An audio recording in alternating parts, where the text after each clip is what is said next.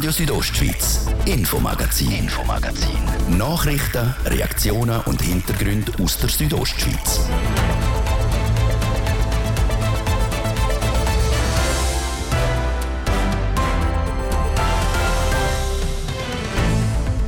Die S-Kurve gerade vor der Lenzerheide am letzten Freitag sind dort zwei jüngere Frauen bei einem schweren Unfall ums Leben gekommen. Es ist ein gefährlicher Straßenabschnitt, was aber nicht so bekannt ist. Das wirft Fragen auf. Die Annäherungsversuche der Gemeinden St. Moritz, Ilz und Silvaplana. Jetzt liegt eine detaillierte Auswertung von einer Umfrage über eine mögliche Fusion auf dem Tisch. Der Wiener Warndienst rüsten auf, sie wollen Prognosen machen können, die zuverlässiger sind. In Davos setzen die Lawinenforscher darum jetzt auf eine neue Technologie. Die Wanderausstellung für das romanische Romansch E, die ist diese Woche im Churer Rathaus eröffnet worden. Coifa Plégé. In Zamaden ist das große Zügeln mit Seniorinnen und Senioren gut über die Bühne gegangen. Bewohner vom Altersheim Promolins haben ihr Provisorium können und Bio boomt. Und so gibt es natürlich auch eine Auszeichnung, der Bio Grischun-Preis. Und 2022 geht der Preis an einen Malanzer Bauer, einen Spezialist in Sachen Walnüsse. Das sind Themen im Infomagazin auf RSO vom Donnerstag am 10. Februar. Im Studio ist Martin de Blattes. Einen guten Abend. Kürzlich hat die Kantonspolizei Graubünden eine traurige Meldung verschickt. Zwei Personen haben auf der Lenzer Heide bei einem Verkehrsunfall das Leben verloren. Passiert ist der Unfall am letzten Freitag in einer bekannten, heiklen Kurve. Das ruft nach Fragen zur Sicherheit von dem Straßenabschnitt. Was der Kanton als Eigentümer der Straße dazu sagt oder eben nicht, hören ihr im Beitrag von Markus Seifert. Vor wenigen Tagen sind auf der Lenzerheide zwei Menschen bei einem schweren Verkehrsunfall ums Leben gekommen. In der S-Kurve zwischen der Rothornbahn und dem Dorfzentrum ist ihr PW in ein Postauto prallt. Die beiden Insassen vom Auto sind am Unfallort verstorben. Das Postauto ist gemäss unbestätigter Quellen korrekt gefahren. Der schlimme Unfall sei tragisch und belastend für die Angehörigen, sagt der Maurin Maler, Gemeinspräsident von FAZ Oberfatz. Die Staatsanwaltschaft Graubünden und die Polizei klären jetzt die genauen Umstände ab. Die Straße ist zwar beim Unfall schneebedeckt aber die Kurve gilt im Winter bei den Einheimischen auch bei schneefreier Straße als sehr gefährlich. Dort kommen die Autos immer wieder ins Rutschen, meistens mit glimpflichem Ausgang. Los man sich vor Ort um, wird vor allem von einer häufig eisigen Fahrbahn erzählt. Auf politischer und technischer Ebene sind aber nicht gemeint Fatz Oberfatz zuständig, sagt der Maurin Maler. Die Straße gehört dem Kanton und der ist damit für den Unterhalt und Sicherheit verantwortlich. Wir haben darum die Kantonspolizei mit mehreren Fragen zu dieser heiklen Stelle konfrontiert. Warum ereignen sich dort immer wieder gefährliche Situationen? Führen Wasserläufe unter der Straße durch, wo die Straße vereisen? Und wäre das Tempolimit von 60 statt 80 km pro Stunde eine Möglichkeit zur besseren Warnung für Auto- und TÜV-Fahrer? Und wenn nicht, wie könnte die Stelle entschärft werden? Aber beim Kanton gibt es keine Antwort auf diese Frage. Die Kantonspolizei gibt nach Rücksprache mit Zitat der zuständigen Stelle keine Stellungnahme ab. Der Mediensprecher Markus Walser sagt, eine Beantwortung von diesen Fragen wäre reine Spekulation. Er verweist einzig darauf, dass die Fahrweise und die Geschwindigkeit immer der Strassenverhältnis angepasst werden müsse. Nur, das dürfte zumindest für die Hinterbliebenen der Todesopfer ein schwacher Trost sein. Vielleicht muss der Kanton bald der Gemeinde solche Fragen beantworten. Der Gemeindepräsident Maurin Maler schließt nicht aus, im Gemeindevorstand das Thema zu diskutieren. Zum Unfallgeschehen auf der Linserheit hat der Markus Seifer berichtet. Der tödliche Unfall letzten Freitag auf der Lenzerheide, zwei jüngere Frauen sind ums Leben gekommen, der beschäftigt die Leute. So hat ein Verfasser vom Leserbrief die Frage gestellt, ob jemand eine Mitschuld an dem Unfall hätte. So hat es bei dieser S-Kurve eine Tafel, die zeigt, dass man dort nicht überholen darf. Was aber fehlt, ist eine Verkehrssignalisation, die zeigt, dass dort Schleudergefahr besteht. So hat es an anderen Stellen auf der Strecke Chur-Lenzerheide Tafeln, die darauf hinweisen, Schleudergefahr und die Tafeln, die sind auch noch mit einer Schneeflocke versehen. Der Leserbriefverfasser schreibt, dass es bei dieser S-Kurve vor der Heid ja nicht der erste Unfall gewesen sei. Und in dem Kontext stellt er sich die Frage, warum die Kantonspolizei bei dieser S-Kurve noch keine derartige Tafel, die auf die Schleudergefahr hinweisen tut, montiert hat.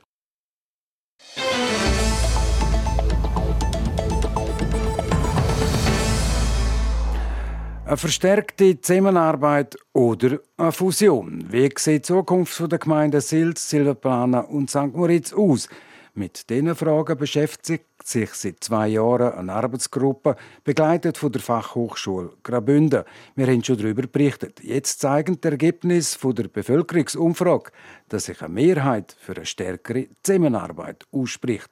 Der RSO-Reporterin Nadia Goetsch hat bei der Silzer Gemeindepräsidentin der Barbara Eschbacher nachgefragt, wie das bei ihr ankommt.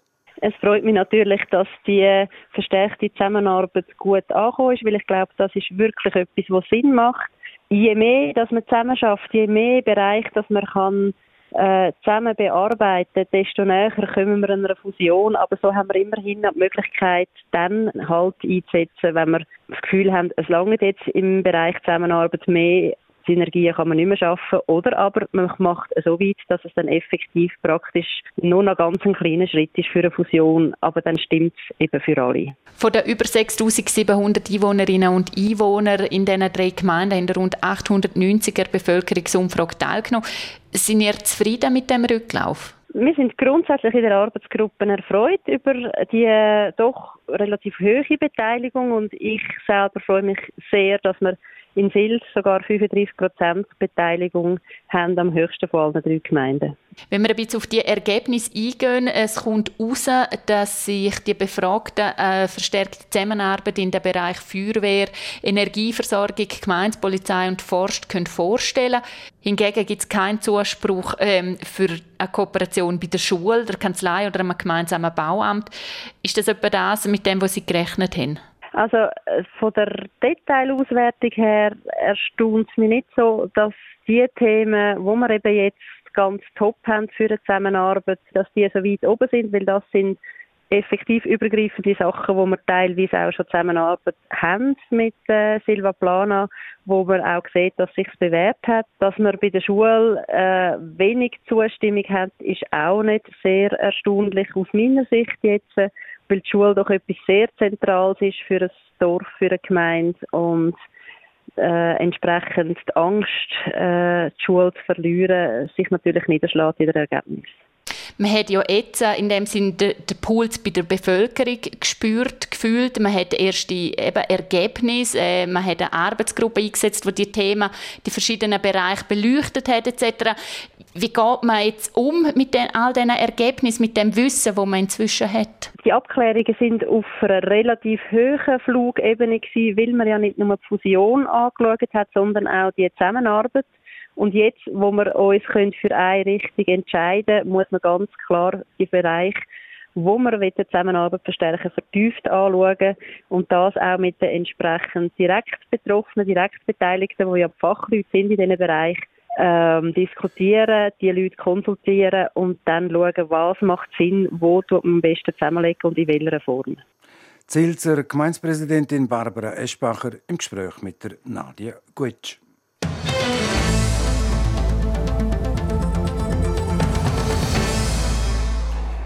Die Lawinen-Warndienste erstellen ihre Prognosen auf der Grundlage von Wetter- und Schneedaten. Wichtig für Prognosen sind aber auch die Lawinen, wo schon abgegangen sind. Je genauer die erfasst und dokumentiert werden, desto genauer werden die Prognosen. Ein derartiges Erfassungssystem kennt man aus der Erdbebenforschung. Das Institut für Schnee- und Lawinenforschung SLF in Davos ist dran, das System marktreif zu machen. Der Patrick Ulber und der Benjamin Repolusk berichten. Eine Lawine geht ab, es gibt Erschütterung im Boden. Gleichzeitig entstehen Schallwellen. Es sind beides Ausschläge, wo man messen kann mit Instrumenten aus der Erdbebenerkennung, auch als Seismik und Infraschall bekannt. In Graubünden laufen aktuell Tests mit der Technologie. Der Forscher beim Institut für Schnee- und Lawinenforschung SLF, der Alec van Herwinen dass man Seismik und Infraschall benutzen kann, um Lawine zu detektieren, ist im Prinzip nicht neu. Aber dass man es tatsächlich einsetzen kann und in Echtzeit die Daten übertragen kann und auswerten, das ist relativ neu, weil bis jetzt gab es die Technologie noch nicht. Das Institut führt darum seit einigen Jahren Tests im Dischmatal bei Davos durch. Etwa 30 Lawinen haben die Forschenden dort bis jetzt korrekt können identifizieren was wir im Dischmartal machen, ist versuchen zu verstehen, wie gut solche Systeme funktionieren. Das bedeutet, wie gut können sie Lawinen erkennen. Das versuchen wir besser zu verstehen und natürlich auch, wie diese Signale erzeugt werden von der Lawine und was das dann bedeutet für die Detektionsrate. Ganz ausgereift ist die neue Technologie aber noch nicht. Die Sensoren sind hochempfindlich. Flugzeuge, Skilift oder der Straßenverkehr können Störsignal auslösen. Im Dischmatal hat das SLF drum eine Kamera installiert, wo regelmäßig Fotos macht. So können wir das Signal leichter der Lawine zuordnen. Ein anderes Instrument, mit dem man Daten über Lawinen sammeln kann, sind Radarsysteme. Die haben aber ein bisschen eingeschränkteren Radius, sagt der Alec van Herwinen. Ein Radar schaut in ein gewisser Bergflank. Das sind immer noch große Gebiete, aber man kann nur in dieses Gebiet etwas sehen. Wenn links, rechts oder hinter uns etwas runtergeht, dann bekommen wir da keine Information darüber. Und mit Infraschall- und Seismiksystemen ist es wirklich 360 Grad um äh, das System herum. Die Entwicklung von Lawinenerkennungssystemen steckt noch in den Kinderschuhen. Außerdem sind die Kosten noch relativ hoch. Das soll sich aber ändern. Im Rahmen eines Bundesprojekts will das Institut für Schnee- und Lawinenforschung innerhalb der nächsten drei Jahre ein kostengünstiges, betriebsbereites System entwickeln. Wo dann hoffentlich gute Prognosen zur Gefahr von Lawinenabgängen kann machen Wir alle wissen, dass Graubünden ein besonderer Kanton ist. Nicht nur, dass er der einzige dreisprachige Kanton der Schweiz ist, nein, wir haben auch noch eine einzigartige dritte Kantonssprache, das Rätoromanisch, mit all seinen Ausprägungen. Wer mehr über das Rätoromanische lernen will, dem sei ein Abstecher ins Kur Rathaus empfohlen. Dort gastiert gerade die Wanderausstellung Romansch E. Der Christoph Benz und der Benjamin Repolusk berichten.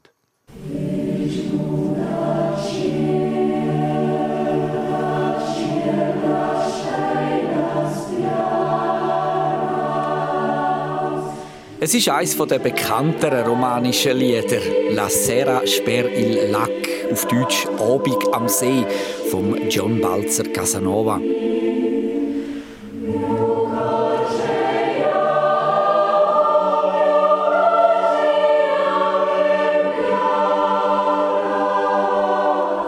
Aufgenommen worden ist das Lied an einer Aufführung im Berner Oberland vom Jugendchor Schiers zusammen mit dem Jugendchor Zürich und der Männerstimme Basel.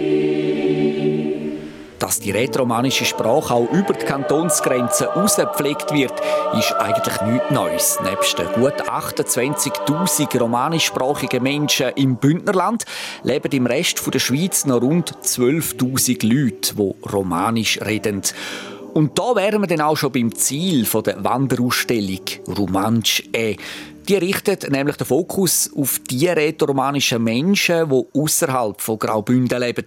Oder wie es der Regierungsrat Christian Rathgeb sagt. Sie soll vor allem in den anderen Kantonen, wo wir eine romanische Diaspora haben, wo wir Romaninnen und Romanen haben, die dort leben, Türen öffnen, der Behörden aufzeigen, dass sie einen Beitrag leisten können für die romanische Sprachkultur soll uns helfen, die Sprachangebote von der Lia Romancia zu transportieren, zu sensibilisieren in der romanischen Diaspora in den anderen Kantonen. Nach Bern ist jetzt Chur die zweite Station der Wanderausstellung und das nicht etwa zufällig. Schließlich ist Chur die Schweizer Stadt, wo die meisten romanisch sprechenden Menschen leben. Auf verschiedenen Infotafeln erfahrt man einen Haufen Neues über die romanische Sprache. Es gibt spannende Geschichten und Anekdoten zum Schmunzeln und man erfahrt, wo es überall in der Schweiz romanische Vereine oder Einrichtungen gibt, wie zum Beispiel Chör oder Kinderkrippen. Die Ausstellung prägt eben, dass sie eine Türöffnerfunktion hat. Sie gibt Auskunft über die romanische Sprachkultur, sie gibt Hinweise auf eine wissenschaftliche Art, auf eine historische Art, mit bekannten Persönlichkeiten, aber auch auf eine humorvolle Art. Sie soll animieren, sich mit der romanischen Sprachkultur auseinandersetzen. Und dann befasst sich die Ausstellung vor allem auch mit den verschiedenen Idiomen, also den regionalen Ausprägungen der Sprache. Sursilvan, Buter oder Valader. Spätestens da wird auch den Leuten, die nicht romanisch reden, bewusst, dass zum Beispiel eine Rätoromanin aus der Walmüsteier längst nicht alles versteht, wenn sie mit einem Rätoroman aus der Surselva redet. Romanisch ist eben nicht einfach nur Romanisch. Romanisch eh, das ist der Titel und jede Betrachterin, jeder Betrachter, der die Wanderausstellung sieht, hat seine eigene Vorstellung, seine eigene Meinung, seinen eigenen Bezug zu der romanischen Sprachkultur. Das ist offen und regt an zum Denken. So der Regierungsrat Christian Ratgeber. Die Ausstellung die ist jetzt noch bis Anfang März im Churer Rathaus, bevor sie dann in die Innerschweiz wandert. Und zwar auf Luzern an Vierwaldstätter See. Und da wären wir dann wieder beim wunderschönen Lied La Sera Sperillac.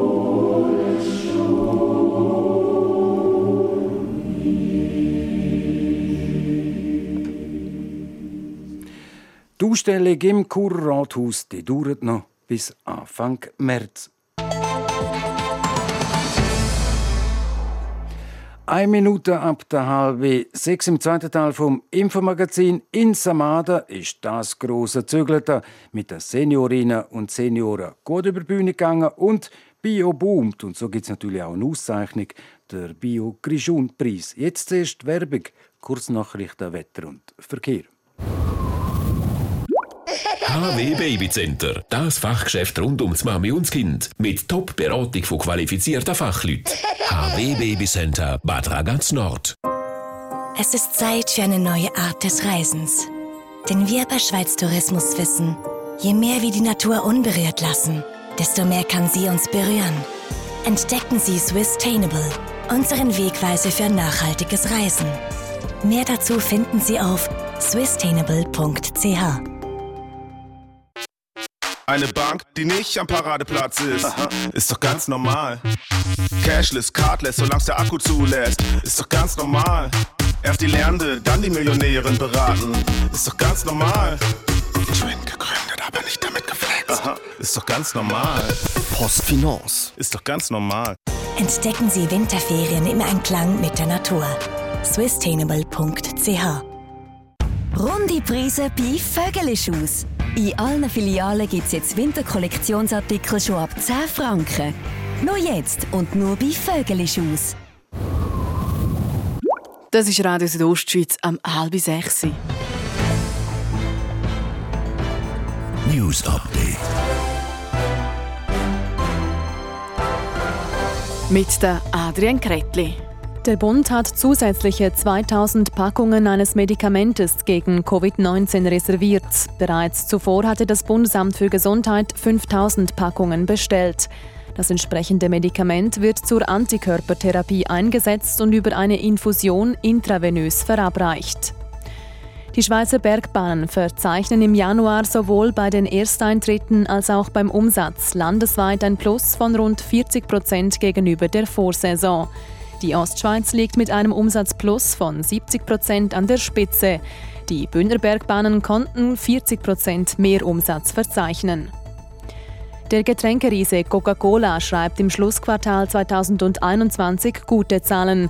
Coca-Cola konnte seinen Umsatz gegenüber dem Vorjahreszeitraum um 10 Prozent steigern. Der Gewinn nahm nicht zuletzt dank höherer Preise um 66 Prozent auf 2,4 Milliarden Dollar zu. In die Region. Gestern Abend ist es auf der Hauptstraße zwischen Trin und Flims zu einer Kollision gekommen. Ein 22-jähriger Autofahrer wollte zwischen zwei Kurven zwei Autos überholen. Dabei kam es zur Kollision mit dem entgegenkommenden Fahrzeug. Verletzt wurde niemand, die Kantonspolizei Grabünden sucht aber nach Zeugen. Wetter. Präsentiert von Tanzschule Home of Dance. Die Tanzschule in Kur für alle Partens. Von Disco Fox über Salsa bis zu Hochzeitstanz und Bachata. www.homeofdance.ch Morgen Freitag gibt es ein kurzes Zwischentief mit Schnee in Nord- und Mittelbünden und vielen Wolken in Südbünden und Temperaturen um den Gefrierpunkt. Aufs Wochenende gibt es dann aber schon wieder sonniges Wetter und Temperaturen zwischen 7 Grad im Churer Rheintal, 5 in der Surselva und 9 0 im Oberengadin. Verkehr. Präsentiert von Mobilreisen24, Ihre Partner für Wohnmobilvermietungen im Bündner Oberland. Mehr Infos unter mobilreisen24.ch. Ihr braucht Geduld in der Stadt Chur. Es staut auf der Masenserstraße in beide Richtungen und auf der Umfahrung Süd ebenfalls in beide Richtungen sowie auf der Graben- und der Kasernenstraße Richtung Welsdörfli. Verkehr. Und jetzt geht es weiter mit dem Infomagazin. Ich gebe zurück zu Martin De Platzes. Radio Südostschweiz, Infomagazin, Infomagazin. Nachrichten, Reaktionen und Hintergründe aus der Südostschweiz.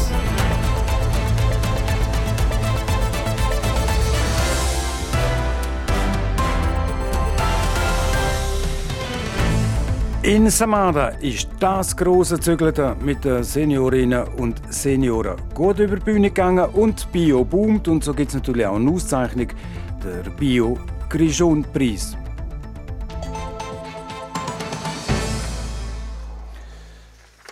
Für die Oberengadiner Seniorinnen und Senioren wird neu gebaut in St. Moritz, entsteht auf dem Du Lac Areal ein neues Fleckheim. Parallel dazu wird in Samada für über 53 Millionen Franken das bestehende Pflegeheim Promulins mit einem Neubau ergänzt. Die erste Etappe ist dort diese Woche mit dem Einzug ins Provisorium abgeschlossen worden. Was das für die Bewohner bedeutet und welche Veränderungen das alles mit sich bringt, das weiß Nadia Gutsch. Es sind intensive Wochen und Monate, wo hinter der Marion Barandun, der Leiterin vom Promulins, liegen. Also ich sage in den letzten Wochen eine Menge. Corona allein ist anspruchsvoll gewesen, Zügeln allein ist anspruchsvoll gewesen und die Kombination, die hat es schon sehr, sehr happig gemacht. Also es ist wirklich sehr intensiv gewesen. Äh, aber ich muss auch sagen, wir haben ein super Team, wo mit mir zusammen die ganze Planung etc. gemacht hat und irgendwie haben wir es gleich über die Bühne gebracht. Aber so im Rückblick weiß ich manchmal nicht ganz sicher, wie. Im März letzten Jahr haben die Bauarbeiten angefangen. Bis der Neubau nämlich steht, hat für die Bewohnerinnen und Bewohner ein Provisorium her müssen. Das besteht zum einen im Parterre aus einem ergänzenden Pavillon, zum anderen mit der Aufstockung vom bestehenden Gebäude. Dazu ist das Dach angelupft und der frühere Estrich zum dritten Stock umfunktioniert worden. Das mit 30 vorgefertigten Wohneinheiten, sogenannten Modul. Der Architekt Reto Maurizio zu den Schwierigkeiten. Ja gut, einmal nur schon der Transport, die ganze Logistik. Die sind recht groß, also Spezialtransport braucht. Die sind im Unterland vorgefertigt worden. Dann war das Problem Corona. Sehr viele Materialien sind nicht lieferbar oder mit Verspätung. Das sind eigentlich die zwei Hauptthemen. Und dann natürlich der Regen. Es war wirklich ein verregneter Sommer. Und Holzbau und Regen, das geht nicht auf.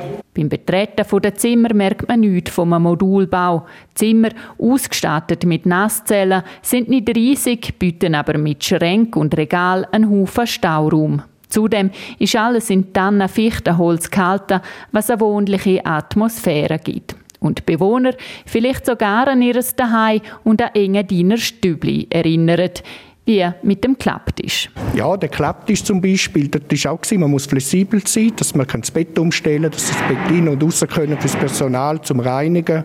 Da ist eigentlich auch wieder die Idee vom alten Gediener Klapptisch aufgekommen. Und das haben wir verwendet.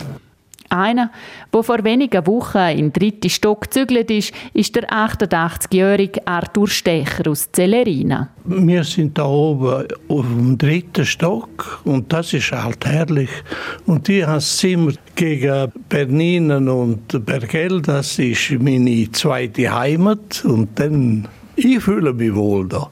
Die meisten Bewohnerinnen und Bewohner haben die anspruchsvolle Zügelphase gut gemeistert, erzählt Marion Barandun, auch wenn es für einige verständlicherweise mit sehr viel Aufregung verbunden war. Also es war nicht nur die Sache verschieben, sondern es ist ja immer die Person, dahinter gewesen, wo man hat müssen überlegen, was braucht jetzt die mehr oder weniger, was tut jetzt der gut, soll die dabei sein, soll die eher ein bisschen abgelenkt sein. Inzwischen pendelt sich der Alltag ein, auch mit allen technischen Belangen wie Telefonie, die richtige Temperatur in den Zimmer und so weiter. Andere Sachen wie die Nutzung der Aufenthaltsräume brauche ich noch Zeit. Es muss sich wirklich erst entwickeln. Sie sind noch fest gewöhnt aus dem Zimmer, vielleicht aber in die Cafeteria, einen Spaziergang, vielleicht Besuch in der Cafeteria und wieder zurück ins Zimmer. Und dass man jetzt so, ein so etwas hat, das ist neu. Doris Tanzer ist die Leiterin für Aktivierung und nutzt die Räume für Aktivitäten rund um das Thema Bewegung, Gedächtnistraining und Musik. Für sie hat der Umzug die große Veränderung mit sich gebracht, dass sie die Bewohnerinnen und Bewohner nicht mehr in einem grossen Raum versammelt, sondern auf den jeweiligen Stockwerk besucht. Ein Vorteil, wie sie sagt. Weil ähm, wir kommen mit den anderen Berufsgruppen zusammen. Das heißt, man tut jetzt mit der Pflege, mit dem Hausdienst zusammen arbeiten. Sonst hat jeder sein eigenes Süppli gekocht. Und jetzt sieht auch Pflege wow, was die alles können noch. Was die in der Pflege nicht sehen. Und das ist für mich ein kompletter Vorteil. In zwei Jahren sollte der Neubau vom Pflegezentrum Promolins bezugsbereit sein. Dann zügeln die Bewohnerinnen und Bewohner wieder zurück. An die nächste Etappe mag Marion Barandun heute noch nicht denken. Sagt aber, ich glaube, neben dem Belastenden ist letztlich auch irgendwo ein, ein Zusammenwachsen gewesen. Also, wir haben jetzt etwas hinter uns gebracht, wo wir jetzt lange darauf hergeschafft haben und jetzt haben wir es einmal geschafft als erste Etappe. Der dritte Stock soll über die Bauzeit hinaus erhalten bleiben. In welcher Nutzung ist aber noch offen. Möglich wäre zum Beispiel ein Umbau zu betreuten Alterswohnungen. So die Marion Barandun. 12 Millionen Franken hat die erste Bauetappe gekostet. Damit haben die Baukosten bis zum jetzigen Zeitpunkt können eingehalten werden.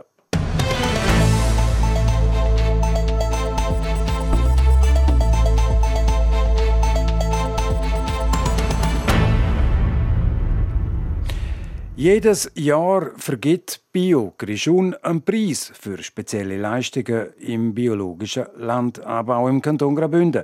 In dem Jahr geht der Bio Grischun Preis an den Johannes Janken.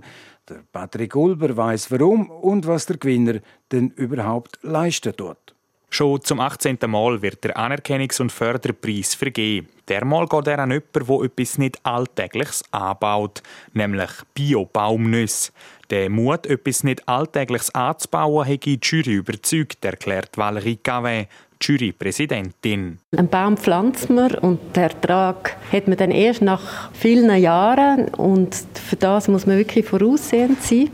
Und ich denke, er ist ein Pionier und so eine, eine Nischenkultur braucht viel Wissen, wo man sich selber muss aufbauen muss, weil man nicht von anderen kann lernen kann, weil, weil man dann meistens am Anfang allein dasteht. Durchgesetzt hat sich der Johannes Janken gegen der Meierbeck im Münstertal und die Molki Tusis.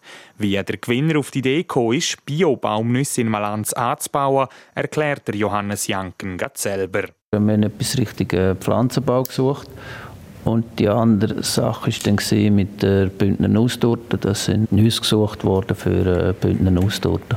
So ist man hat man das Gefühl gehabt, das könnte etwas sein, wo man noch einsteigen könnte. Ihm geht es dabei vor allem darum, ein hochwertiges Produkt für die Bündner Nusstorte zu produzieren, weil sonst die meisten Nüsse importiert werden. Dotiert ist der Bio-Grischun-Preis immer so wie das aktuelle Jahr. Der Johannes Janken gewinnt also 2022 Franken. Ein Teil von dem Geld werde er brauchen, um etwas mit der Familie zu unternehmen. Weil ja, die haben auch relativ viel Zeit müssen hergeben wie man das um ein Projekt aufbauen. Und das andere, ja, vielleicht kaufen wir noch spezielle Nussbaumsorte oder so. Die Vereinigung Bio Grischun hofft, dass der Johannes Janken mit seinem Bio-Baumnussanbau auch andere ermutigt, wie die Jurypräsidentin Valerie Cavert erklärt. Es ist ein, ein Leuchtturmprojekt und dass das auch auf andere Bauern oder Verarbeiter ausstrahlt, äh, den Mut zu haben, um, um in so Nischenprodukt sich zu engagieren und äh, sich einzulassen. Nebst dem Biogrischun-Preis wird in dem Jahr zum zweiten Mal auch der Biogrischun Publikumspreis präsentiert vor Südostschweiz Frege. Der geht in dem Jahr an der Meierbeck in der Walmüsteier, wo stark auf lokale Rohstoffe setzt. Der Patrick Ulber hat berichtet. Sport. Präsentiert von CELS, am Zentrum für Leistungsdiagnostik und Sportmedizin im Spital Thusis. Für Athleten, Achtsame und Ambitionierte. CELS.ch Die Schweizer Delegation muss an den Olympischen Spielen weiter auf die fünfte Medaille warten. Adrien Kretli, auch heute hat es nicht klappen Leider nicht, auch nicht am sechsten Wettkampftag. Da verpassen der Justin Murisier in der alpinen Kombination und das Aerials-Team im Mixed jeweils als vierte nur ganz knappe Medaille. Aber fangen wir vorne an bei der Kombi. Weil sowohl der Loic Meillard, der WM-Dritte von 2021, als auch der Luca Erni, der Weltmeister von 2017, beide ausgeschieden sind, sind in der Kombination alle Schweizer Augen auf den Justin Murisier gerichtet gewesen.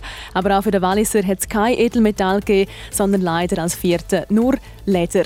Gleich wie auch die Schweizer Skiakrobaten oder wie man heute sagt, Aerial-Spezialistinnen und Spezialisten. Das Team bestehend aus der Alexandra Bär, Pirmin Werner und dem Noe Roth klassiert sich nach einem starken Wettkampf ebenfalls im vierten Rang.